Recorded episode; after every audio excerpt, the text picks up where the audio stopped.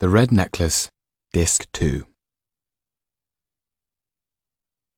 Monsieur Hollart, the theatre manager, was not a morning person. The previous night he'd been out drinking with some actors. Now, red faced and snoring, he was fast asleep. It took him a few minutes to realize that the terrible banging sound was not coming from the inside of his head. The knocking just kept on, getting louder and more urgent. Finally, Barefoot and shivering, Monsieur Hollart dragged himself out of his warm bed. His head felt like a rotten apple. The source of the noise was coming from the front door. He fumbled with the lock until finally he managed to open it. Two Yans and two Tetus floated before him. They were swaying back and forth, overlapping each other. Something was missing from this unsettling picture. Where's Topolan? Tetu walked into the apartment, followed by Yan. Even half awake and with a thumping headache, Monsieur Hollart could see that Tetu was in a bad way. My dear friend, are you unwell?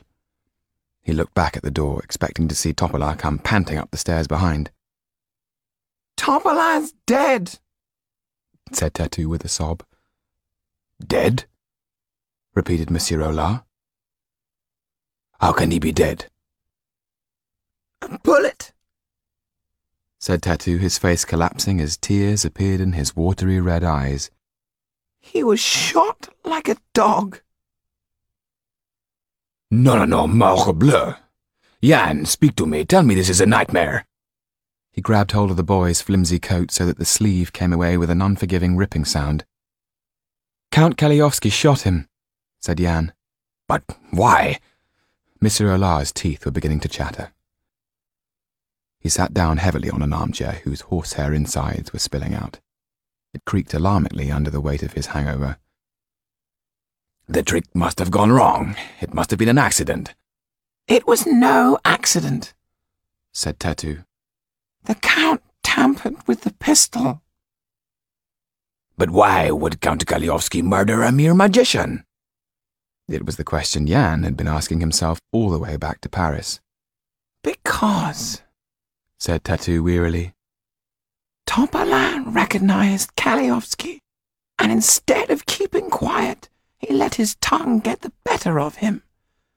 Topolan knew him from a long time ago, when he was called by another name. Yan could see that if Kaliowski was a fraud, he would want no one knowing it. Still, Tetu's explanation raised more questions than it answered.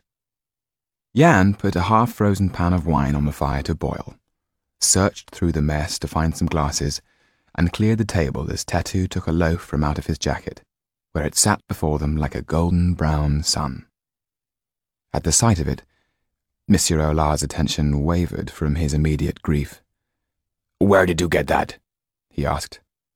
From the Marquis de Villeduval's kitchen. Tetu broke off a piece and handed it to him.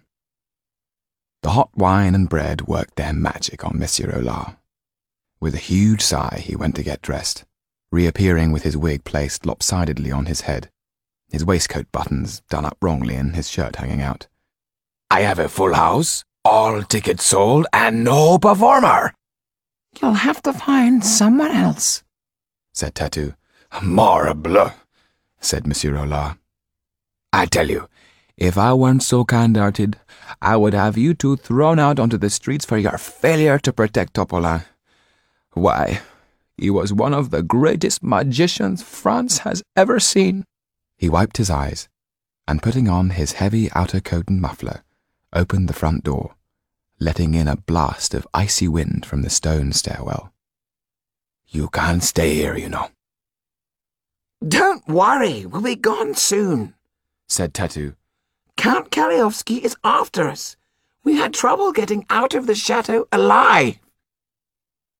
Monsieur Hollart stopped in his tracks and turned round. Morbleu. You know who he is too, don't you? Yes. For my sins, I do. Who is he then? That, said Tetu, closing his eyes, would not be worth my life to tell you.